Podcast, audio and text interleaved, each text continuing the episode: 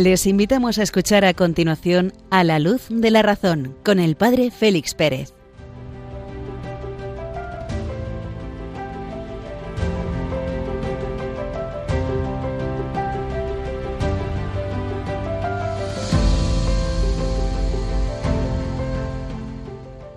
Muy buenas noches, queridos amigos de Radio María.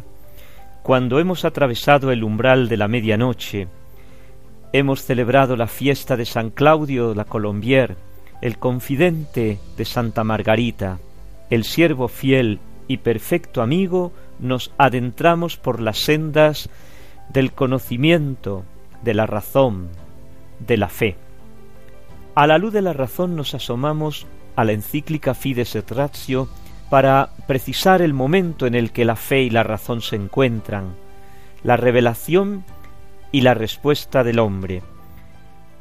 A la luz de la razón nos acercaremos, nos, asomaremos con una especie de vértigo hacia el origen del universo, hacia el origen de la vida, en la segunda parte del programa, que van a ser esta noche la primera y la segunda un tanto breves, para dejar un poco más de espacio a la tercera parte del programa y concluir así la respuesta que la Iglesia en su magisterio ha ido dando últimamente a las teorías de la evolución, podemos decir, desde Pío XII en la encíclica Humani Generis hasta el magisterio profundísimo y clarísimo de Benedicto XVI.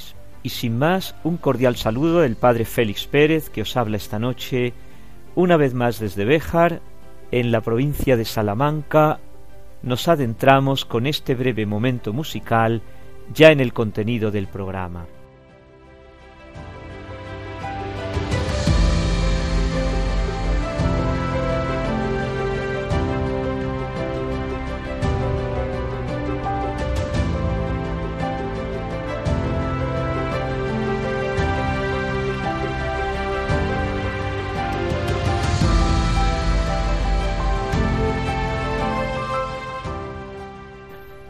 Y seguimos adentrándonos en los contenidos de la encíclica Fides et Ratio, la fe y la razón.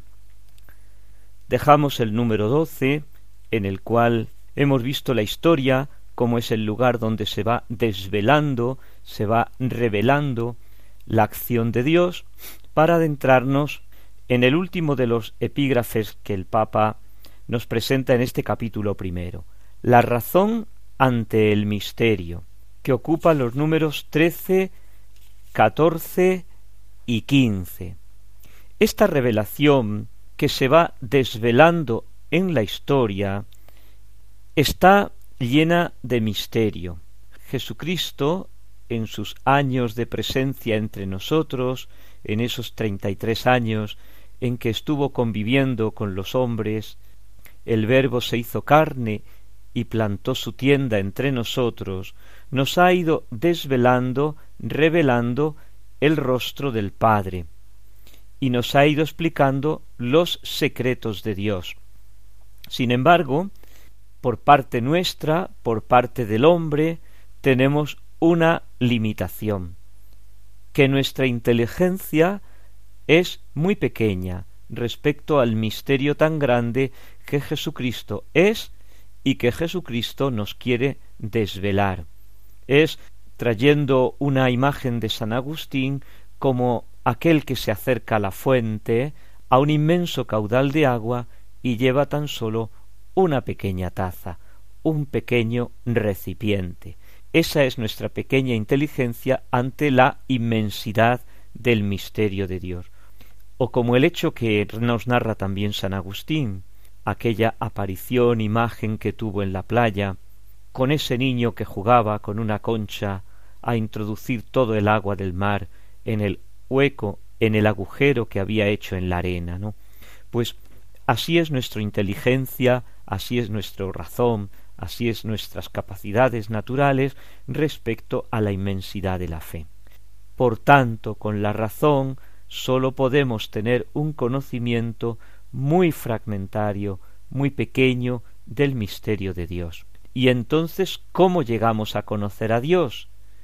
Pues a través de esta primera aproximación de la razón, de la inteligencia, la fe es la que nos descubre la inmensidad de Dios.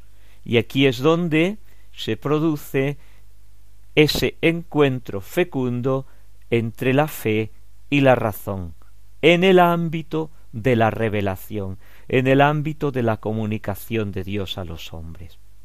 El Concilio Vaticano II, siguiendo la enseñanza continua de la Iglesia, nos recuerda que cuando Dios se revela, cuando Dios se desvela, el hombre está obligado a someterse con la fe. El hombre tiene que responder con la fe. Con esta afirmación breve pero densa indica una verdad fundamental del cristianismo, la verdad fundante del creyente.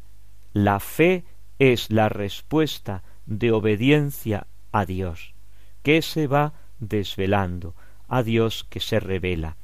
Ello, dice el Papa, conlleva reconocerle en su divinidad, en su trascendencia y en su libertad suprema. El Dios que se da a conocer desde la autoridad de su absoluta trascendencia lleva consigo la credibilidad de aquello que revela. Desde la fe el hombre da su asentimiento a ese testimonio divino. Vayamos por partes. Primero, la fe es una respuesta de obediencia a Dios. Si es una respuesta, quiere decir que primero ha habido una pregunta, una primera parte, una iniciativa. Esta iniciativa es siempre divina. La fe es una gracia, nos lo recuerda el catecismo en el número 153. La fe es un don de Dios, una virtud sobrenatural infundida por Él. Cuando San Pedro confiesa que Jesús es el Cristo, el Hijo de Dios vivo, es Jesús el que le declara que esa revelación no le ha venido ni de la carne ni de la sangre, sino de mi Padre que está en el cielo. Quiere decir que el conocimiento que San Pedro acaba de manifestar sobre la realidad de Jesucristo, sobre la naturaleza de Jesús, no procede de su conocimiento humano, no procede de su inteligencia, no procede de su razón, sino que es un don, un conocimiento, una inteligencia venida de lo alto. ¿Cómo es esta respuesta? En obediencia de fe. Y vamos a recordar un pasaje preciosísimo que confiesa el Papa en su primera encíclica, en Redentor Hominis. Dice así en el número dos A Cristo Redentor he elevado mis sentimientos y mi pensamiento el día 16 de octubre del año pasado, es decir, de 1978, cuando después de la elección canónica me fue hecha la pregunta ¿aceptas? Respondí entonces, dice el Papa, en obediencia de fe a Cristo mi Señor, confiando en la Madre de Cristo y de la Iglesia, no obstante las graves dificultades, acepto. Quiero hacer conocer públicamente esta mi respuesta a todos sin excepción, para poner así de manifiesto que con esa verdad primordial y fundamental de la encarnación, ya recordada, está vinculado el ministerio que con la aceptación de la elección a obispo de Roma y sucesor del apóstol Pedro, se ha convertido en mi deber específico en su misma cátedra, confesar a Cristo, en obediencia de fe, dice el Papa, en obediencia de fe, vuelve a repetir en esta nueva encíclica. Por tanto, la fe es la respuesta de obediencia a Dios que se va desvelando, a Dios que se revela. Y siendo la fe una gracia porque precede la acción de Dios, es también un acto plenamente humano. Nos va a decir el Papa que es curiosamente el acto más plenamente humano, pero lo dejamos aquí para profundizar en el próximo programa precisamente en esta cuestión tan fundamental. El acto plenamente humano, el acto más plenamente humano del hombre es el acto de fe.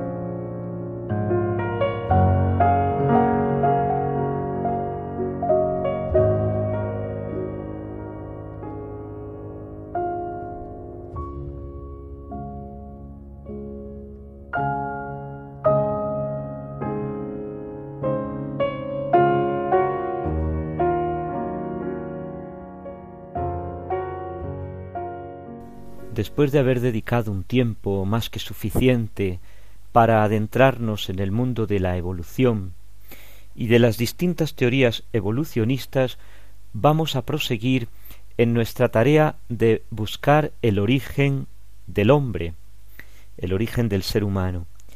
Hemos de considerar dos momentos, dos etapas previas. La primera es el Big Bang como origen de todo el universo y la segunda la aparición de la vida. Vamos a prestar atención a estas cuestiones en estos próximos minutos. Del Big Bang a la aparición de la vida. La conocida teoría del Big Bang, esa gran explosión en inglés, está hoy generalmente admitida como la explicación más segura de los orígenes del cosmos. La inició hace ya casi un siglo, en 1927, un canónigo belga, el padre Georges Lemaitre. La fue perfeccionando el astrónomo norteamericano Hubble y quedó confirmada con el descubrimiento de la radiación de fondo, un eco remotísimo de la explosión inicial que realizaron dos astrónomos norteamericanos en 1964, que después ha sido ratificada definitivamente por miles de fotografías enviadas por los satélites artificiales. Según esta teoría, la epopeya cósmica comenzó hace aproximadamente quince mil millones de años.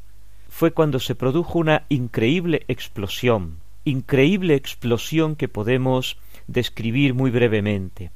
Los astrofísicos se han remontado hasta lo que llaman el tiempo cero o muro de Planck, que viene expresado por una fracción de tiempo casi inimaginable.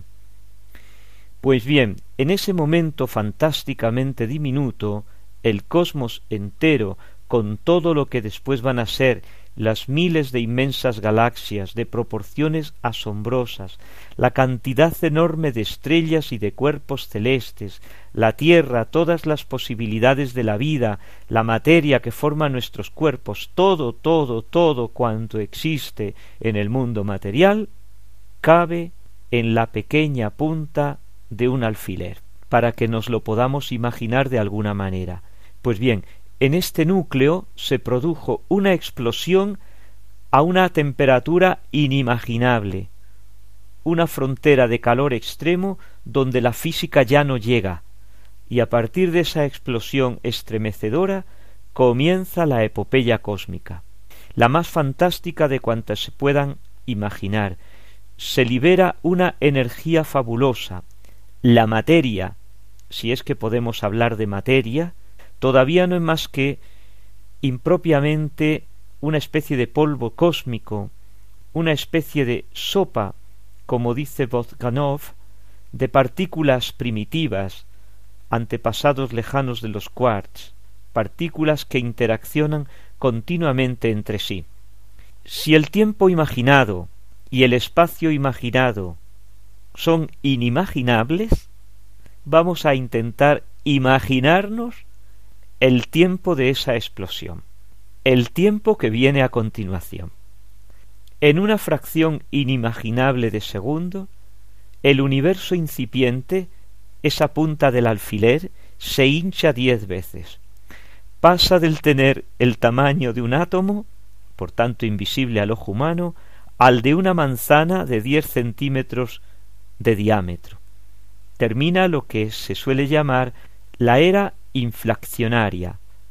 En este momento sólo existen las partículas X, cuyo cometido es transmitir fuerzas.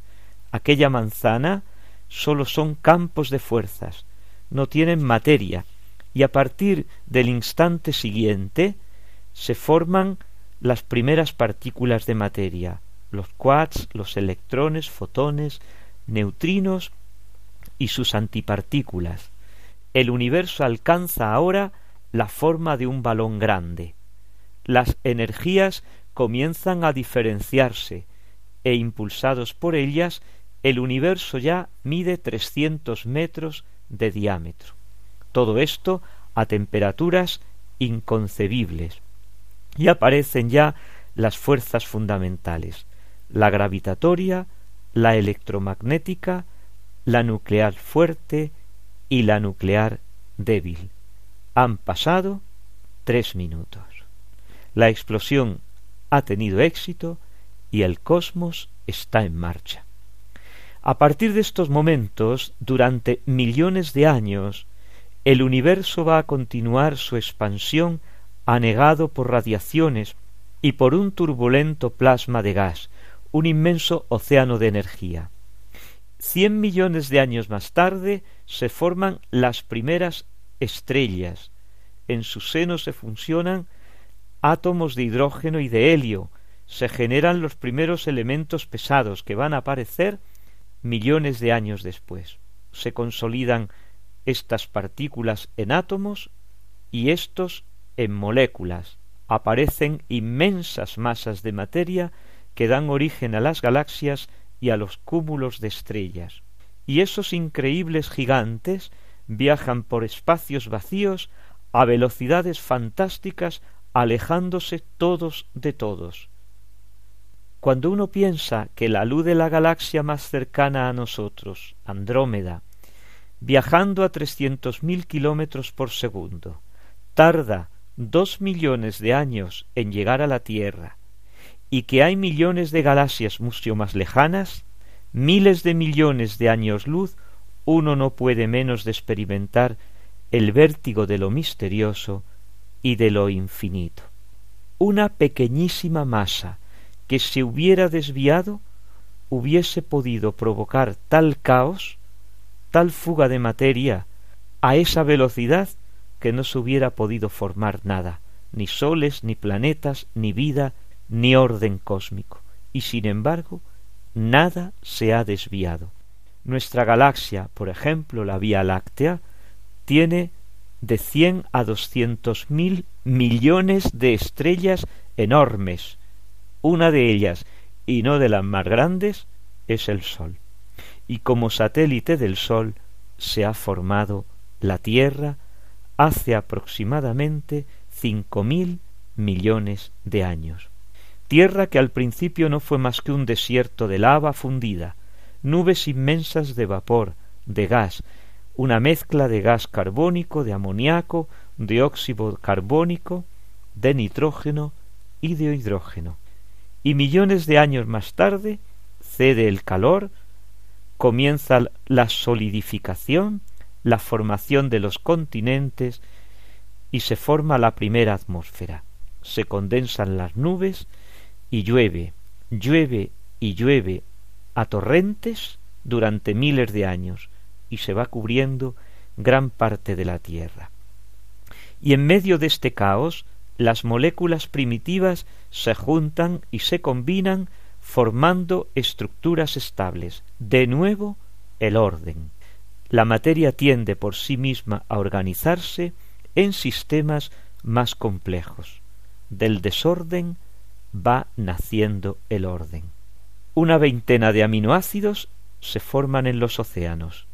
Serán más tarde los componentes básicos de todos los seres vivos. Estos aminoácidos, a través de millones de años, forman las cadenas de esos preciosos materiales de la vida que son los péptidos, y después las primeras moléculas nitrogenadas de las que va a nacer el código genético. Estas moléculas, unidas al fosfato y a los azúcares, interminables cadenas, tenemos el ARN y el ADN, portadores de la clave de la herencia biológica. La vida está a la puerta. Uno de los más célebres bioquímicos de los últimos tiempos ha demostrado que el aparente desorden de la materia conduce al orden. Las moléculas de líquidos se organizan y se agrupan de manera ordenada, se forman sistemas abiertos que intercambian entre ellos materia, energía e información. Un sistema, al recibir tales influjos, puede no ser capaz de tolerarlos sin dar un salto cualitativo y superior en su organización, y así habría aparecido una estructura cualitativamente distinta que llamamos célula o unidad del ser vivo. La vida, dice Jean Guiton, no es sino la historia de un orden cada vez más elevado y general, porque a medida que el universo vuelve a su estado de equilibrio, se las arregla a pesar de todo, para crear estructuras cada vez más complejas. Existe una suerte de trama continua que va uniendo lo inerte, lo previviente y lo viviente, por su construcción la materia tiende a estructurarse de forma que llegue a ser materia viva. Se calcula que las primeras unidades vivas, las células, han aparecido aproximadamente dos mil millones de años después de la formación de la Tierra. Para que aparezca esta vida en este planeta, se han requerido unas condiciones de equilibrio, de luz, de campos energéticos, de temperatura, de presión, de multitud de elementos que difícilmente se pueden dar en otros lugares del universo, como ha subrayado continuamente el padre Carreira recientemente fallecido. Y contemplando este maravilloso orden hasta la formación de la célula y de la vida incipiente, con unos momentos musicales agradecemos al Señor el formar parte de este universo, el formar parte de este mundo, el poder escuchar, el poder comprender, el poder descifrar este maravilloso lenguaje que nos rodea y que nos envuelve.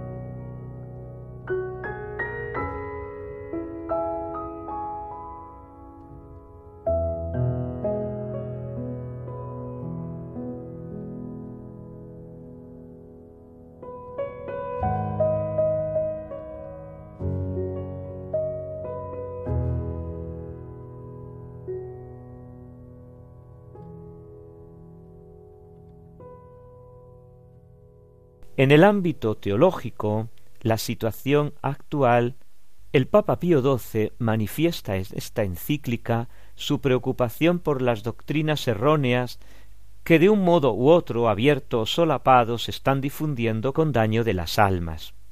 Llama a esto el relativismo dogmático. Denuncia a los que defienden que los conceptos teológicos han de ser sustituidos según los sistemas filosóficos de cada momento y hace una defensa en este sentido de volver a la claridad teológica de forma y de fondo del doctor común, del doctor angélico, de Santo Tomás de Aquino. Las primeras afirmaciones relacionadas con la evolución se hacen ya en la introducción del texto. Dice así Dando una mirada al mundo moderno que se halla fuera del redil de Cristo, fácilmente se descubren las principales direcciones que siguen los doctos. Algunos admiten, de hecho, sin distinción y sin prudencia, el sistema evolucionista, aunque ni en el mismo campo de las ciencias naturales ha sido probado como indiscutible, y pretenden que hay que extenderlo al origen de todas las cosas, y con temeridad sostienen la hipótesis monista y panteísta de un mundo sujeto a perpetua evolución. Se lamenta el Papa más adelante que algunos se hayan apartado de los principios y de las normas hermenéuticas que establecieron las encíclicas de León XIII y del mismo Pío XII que hemos referido anteriormente. Y el último apartado de la misma lleva por título Las ciencias y es el número 29 el fundamental para nuestro tema.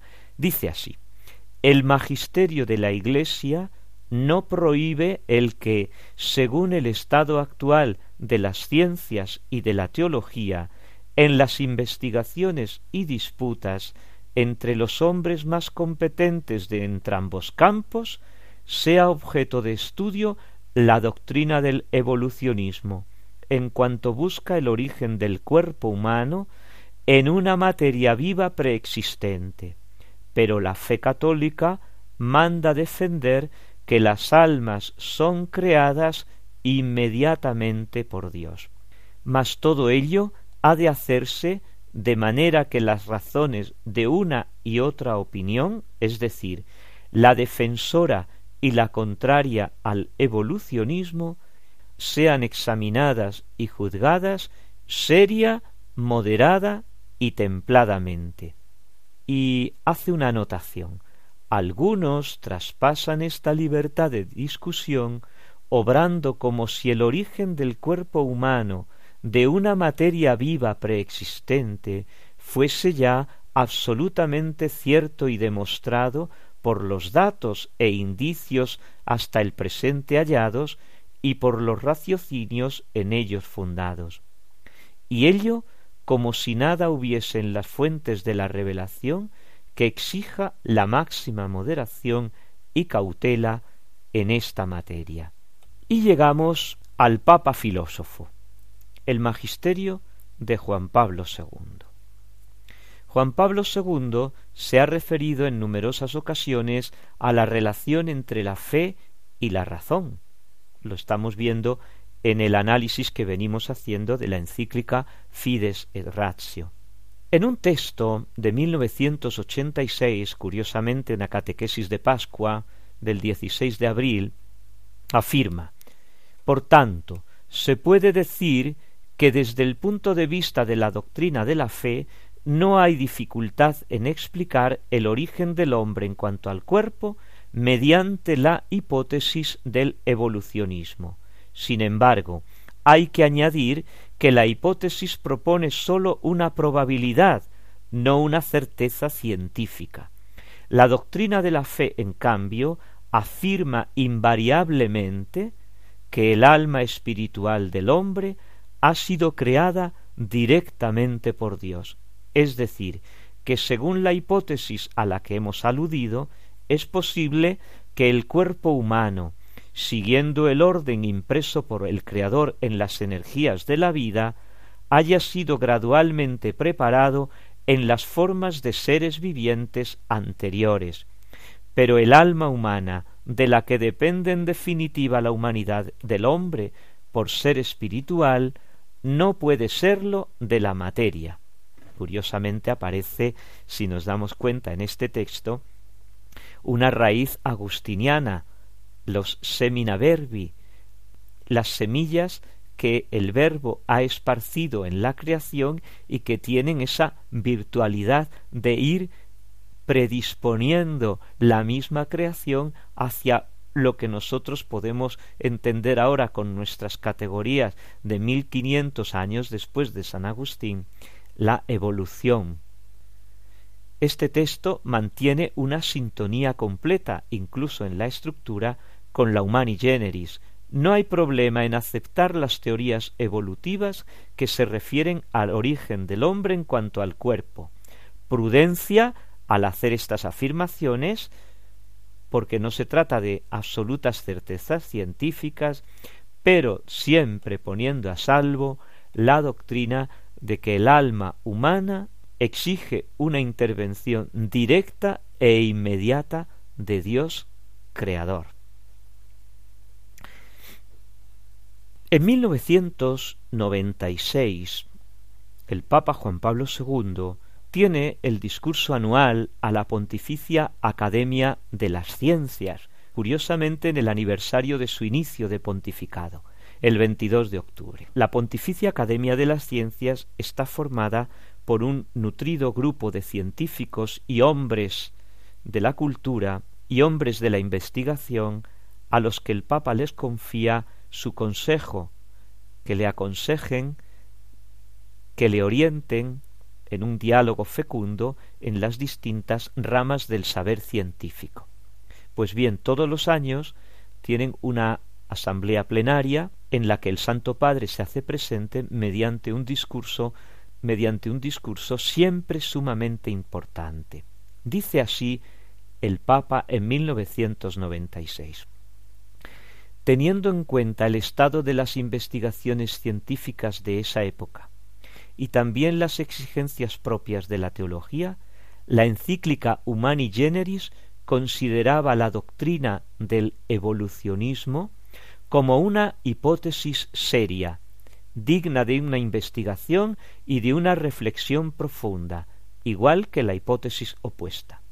Pío XII añadía dos condiciones de orden metodológico que no se adoptara esta opinión como si se tratara de una doctrina cierta y demostrada, y como si se pudiera hacer totalmente abstracción de la revelación a propósito de las cuestiones que esta doctrina plantea. Hoy, casi medio siglo después de aquella encíclica, nuevos conocimientos llevan a pensar que la teoría de la evolución es más que una hipótesis. En efecto, es notable que esta teoría se haya impuesto paulatinamente al espíritu de los investigadores, a causa de una serie de descubrimientos hechos en diversas disciplinas del saber. La convergencia, de ningún modo buscada o provocada, de los resultados del trabajo realizados independientemente unos de otros, constituye de suyo un argumento significativo en favor de esta teoría.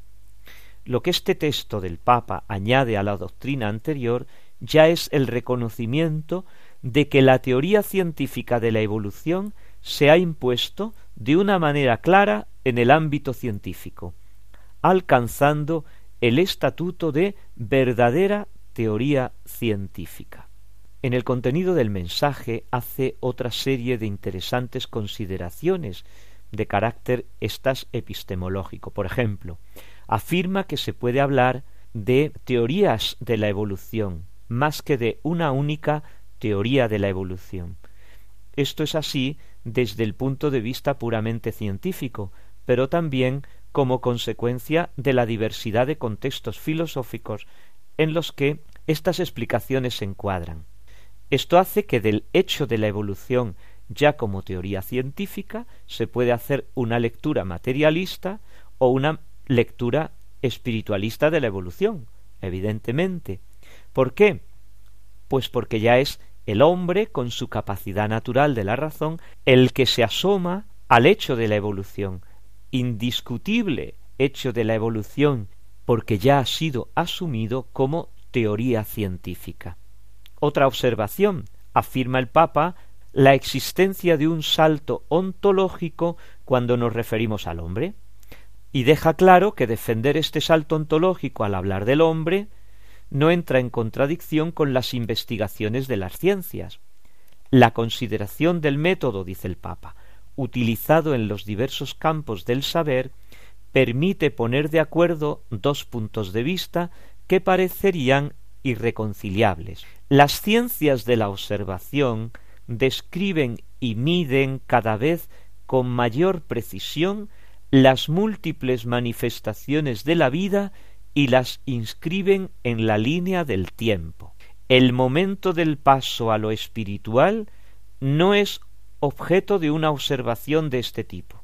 La experiencia del saber metafísico, la de la conciencia de sí y de su índole reflexiva, la de la conciencia moral, la de la libertad o incluso la experiencia estética y religiosa, competen al análisis y la reflexión filosófica, mientras que la teología deduce el sentido último según los designios del Creador. Y hasta aquí una somera exposición del Papa filósofo Juan Pablo II. Pasamos ahora al magisterio de Benedicto XVI, que podemos llamar el Papa teólogo. Benedicto XVI, profundo conocedor de la cultura del momento, ya en sus tiempos de prefecto de la Congregación para la Doctrina de la Fe, tuvo numerosas intervenciones sobre estos temas, intervenciones que fueron recogiendo sus alumnos. Decir sus alumnos es decir un grupo de estudiantes, alumnos suyos cuando fue profesor en las universidades alemanas, que se siguen encontrando en el verano para intercambiar los conocimientos, para intercambiar impresiones sobre un tema elegido en común. Uno de los alumnos que coordina estos trabajos es el cardenal de Viena, cardenal Sorbonne. En el año 2007 se desarrolló este encuentro de verano en Castel Gandolfo. El título que eligieron para reflexionar los alumnos fue curiosamente Creación y Evolución. En algunas de las aportaciones de sus ilustres alumnos hay afirmaciones curiosas y luego el Papa, el maestro Ratzinger, va respondiendo a cada uno de estos alumnos. Por ejemplo, al profesor Schuster le responde diciendo Usted ha demostrado la lógica impresionante de la teoría de la evolución, que ha ido desarrollándose y poco a poco ha conducido a un gran conjunto de ideas, pero por otra parte usted también ha destacado las cuestiones que quedan abiertas. Al profesor Spedman le responde diciendo, curiosamente, usted ha desarmado nuestra posible polémica advirtiéndonos de las alianzas prematuras, declarando que todavía no ha llegado la hora de la reconciliación entre los dos imperios, creación y evolución. Aceptamos con gusto este mensaje. Era y soy de la opinión que las armonizaciones precipitadas pocas veces son estables. Y concluye el Papa señalando cuatro puntos a tener en cuenta al tratar el tema de la evolución. Lo primero que me parece importante es que la teoría de la evolución en gran parte no es demostrable. Lo segundo, hasta dónde llega entonces la probabilidad. Esto es importante si interpretamos bien la frase de Juan Pablo II. La teoría de la evolución es algo más que una hipótesis. Cuando el Papa decía esto, tenía sus razones, pero también cabe decir que la doctrina de la evolución no es una teoría completa verificada científicamente. Tercero, la suma de las transiciones minúsculas no basta, hay saltos. La cuestión sobre qué hay detrás de todo ello tiene que abordarse con mayor profundidad. Y en cuarto lugar, es interesante recordar que las mutaciones positivas son sólo unas pocas y que el corredor en el que tiene lugar la evolución es estrecho. La teoría de la evolución puede ofrecer muchas respuestas impresionantes, pero estos cuatro puntos ponen de manifiesto que también grandes cuestiones permanecen abiertas. Impresionante estas observaciones del Papa Benedicto XVI a sus alumnos en ese encuentro anual que tiene lugar en el verano. Y vamos a concluir, porque si no nos extendemos excesivamente, en el discurso también a la Academia Pontificia de las Ciencias en su asamblea plenaria del 31 de octubre del 2008. Curiosísimo. El tema tratado en aquella asamblea plenaria fue la visión científica de la evolución del universo y de la vida. Y el Papa hace una postilla. Son muchos nuestros contemporáneos que desean reflexionar sobre el origen fundamental de los seres, sobre su causa, sobre su fin y sobre el sentido último de la historia humana y del universo. Y recuerda él, mis predecesores, el Papa Pío XII y Juan Pablo II, reafirmaron que no hay oposición entre la visión de la creación por parte de la fe y la prueba de las ciencias empíricas. Y ya entra él en materia. Impresionante como siempre. La filosofía propuso imágenes en sus inicios para explicar el origen del cosmos, basándose en uno o en varios elementos del mundo material. Esta génesis no se consideraba una creación, sino más bien una mutación o una transformación. Implicaba una interpretación en cierto modo horizontal del origen del mundo. Un avance decisivo en la comprensión del origen del cosmos fue la consideración del ser en cuanto ser y el interés de la metafísica por la cuestión fundamental del origen primero o trascendente del ser participado. Para desarrollarse y evolucionar, el mundo primero, para desarrollarse y evolucionar, el mundo primero debe existir y por tanto haber pasado de la nada al ser. Dicho de otra forma, debe haber sido creado por el primer ser, que es el ser por esencia. Afirmar que el fundamento del cosmos y de su desarrollo es la sabiduría providente del Creador no quiere decir que la creación sólo tiene que ver con el inicio de la historia del mundo y de la vida. Más bien implica que el Creador funda este desarrollo y lo sostiene, lo fija y lo mantiene continuamente. Santo Tomás de Aquino enseñó que la noción de creación debe trascender el origen horizontal del desarrollo de los acontecimientos, es decir, de la historia, y en consecuencia todos nuestros modos puramente naturalistas de pensar y de hablar sobre la evolución del mundo.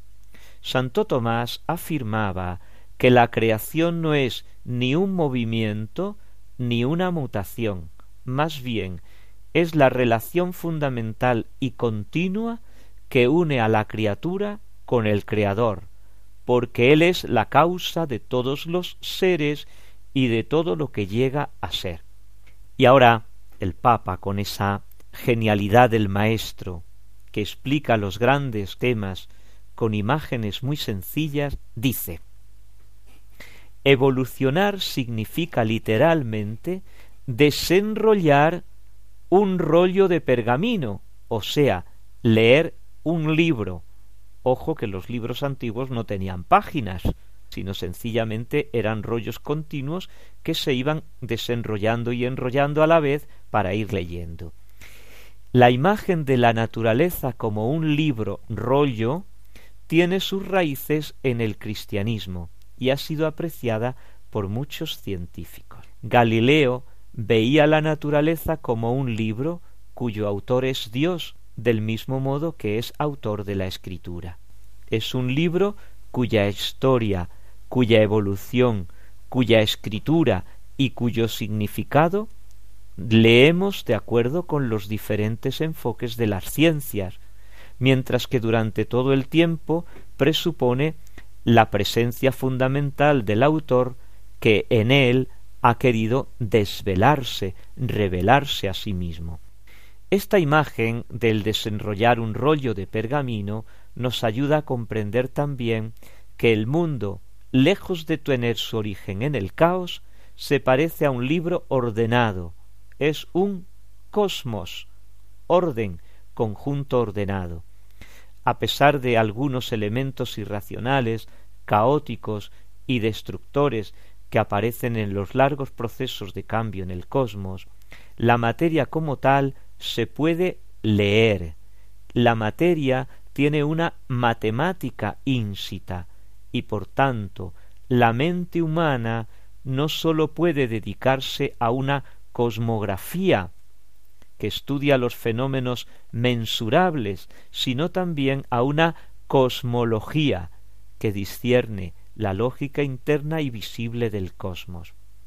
No voy a hacer comentario porque el texto del Papa es limpísimo, es clarísimo. Continúa diciendo Al principio tal vez no somos capaces de ver la armonía tanto del todo como de las relaciones entre las partes individuales o incluso su relación con el todo. Sin embargo, hay siempre una amplia gama de acontecimientos inteligibles, y el proceso es racional en la medida que revela un orden de correspondencias evidentes y finalidades innegables en el mundo inorgánico entre las microestructuras y las macroestructuras, en el mundo orgánico y animal entre la estructura y la función, en el mundo espiritual entre el conocimiento de la verdad y la aspiración a la libertad.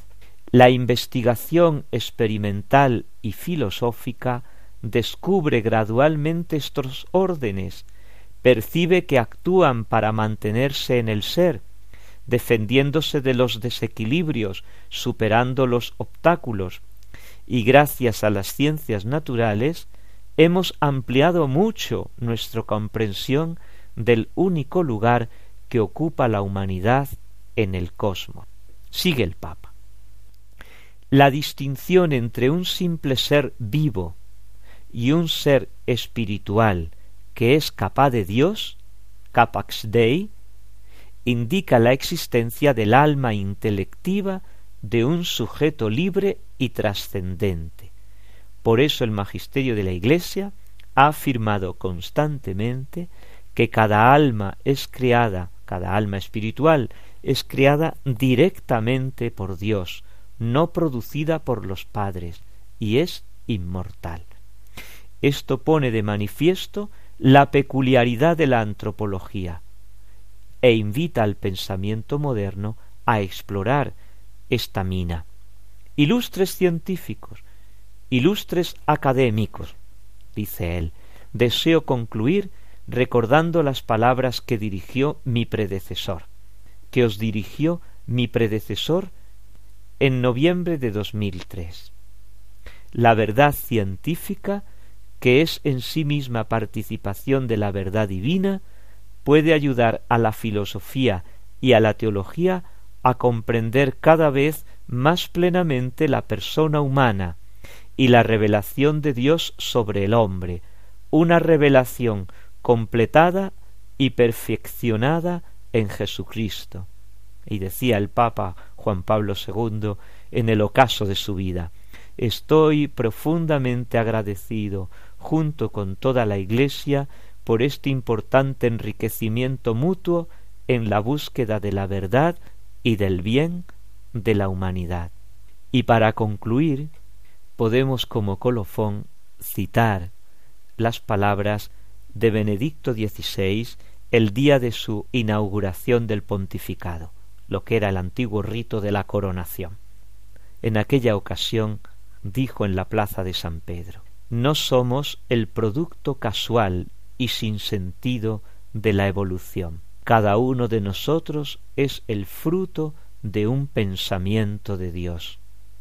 Cada uno de nosotros es querido, cada uno de nosotros es amado, cada uno de nosotros es necesario.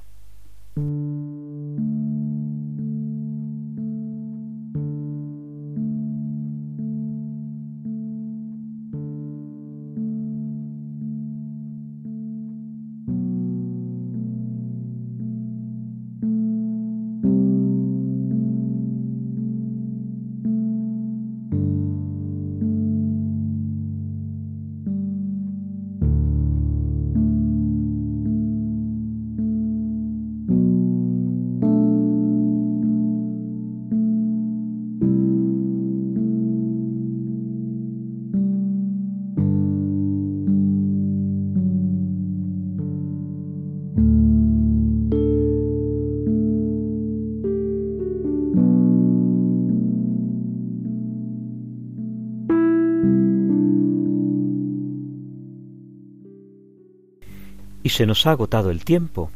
Solo queda despedirnos, desear una buena noche a todos. Podemos proseguir nuestro diálogo en la dirección de correo electrónico del programa a la luz de la razón arroba radiomaria.es donde esperamos vuestros comentarios, vuestras preguntas, vuestras sugerencias. A punto de llegar a la medianoche en Canarias, la una de la madrugada en la península y Baleares, os deseamos a todos una muy buena noche en el Señor. Que Dios os bendiga.